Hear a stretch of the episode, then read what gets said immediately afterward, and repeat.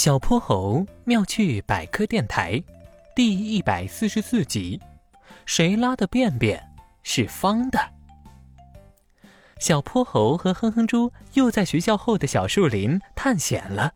可他们刚走了不远，哼哼猪捂着肚子，腮帮子憋得鼓鼓的。嗯，我突然想拉臭臭了，嗯怎么办？嗯怎么办？哈哈，要不你就在小树林里就地解决。听说动物的粪便是最好的肥料呢。嗯，我保证不偷看你。小泼猴的双手捂住了眼，可哼哼猪还是觉得好害羞。嗯，不行不行，我才不要随地大小便呢！我要回家去拉臭臭，只能改天再来陪你探险了。小泼猴撇了撇嘴，看来今天的森林探险泡汤了。小泼猴只好跟着哼哼猪往回走。哎呦！哼哼猪走得太着急，不知被什么绊倒，一下摔在了地上。爬起来一看，原来是几个黑棕色的小方块，有个方块还被哼哼猪的鞋子踩扁了。这是啥呀？看起来好像被放大的巧克力。小泼猴蹲下仔细观察着。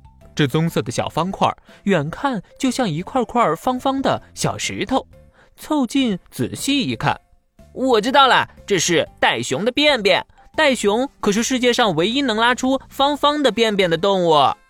哼哼猪第一次听说便便还有方形的。袋熊为什么能拉出方方的便便？我怎么就从来没有拉过方方的便便？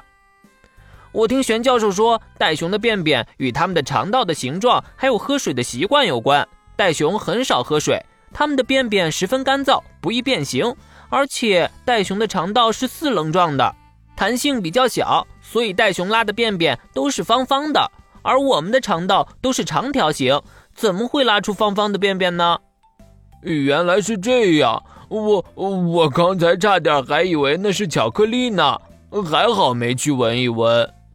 哼哼猪不好意思的挠了挠头，小泼猴倒是一点儿都不嫌弃。其实袋熊的便便一点都不臭，因为它们只吃草和树根，拉的便便闻起来也是一股小草的味道。而且它们拉的这种方方的便便，就算放在石头上或是树上都不会滚走，也是它们标记领地的一种方式。说不定这儿附近就有袋熊呢。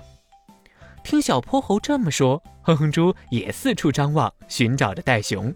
但小泼猴倒提醒他了：“哼哼猪，你是不是忘了什么事？”“哦，对，我我也要回家拉便便。”小泼猴妙趣百科，一天一个小知识。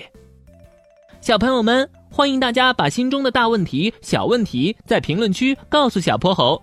如果你的问题被选中，小泼猴不但会用一个故事告诉给你答案，还会有一件小礼物送给你哟。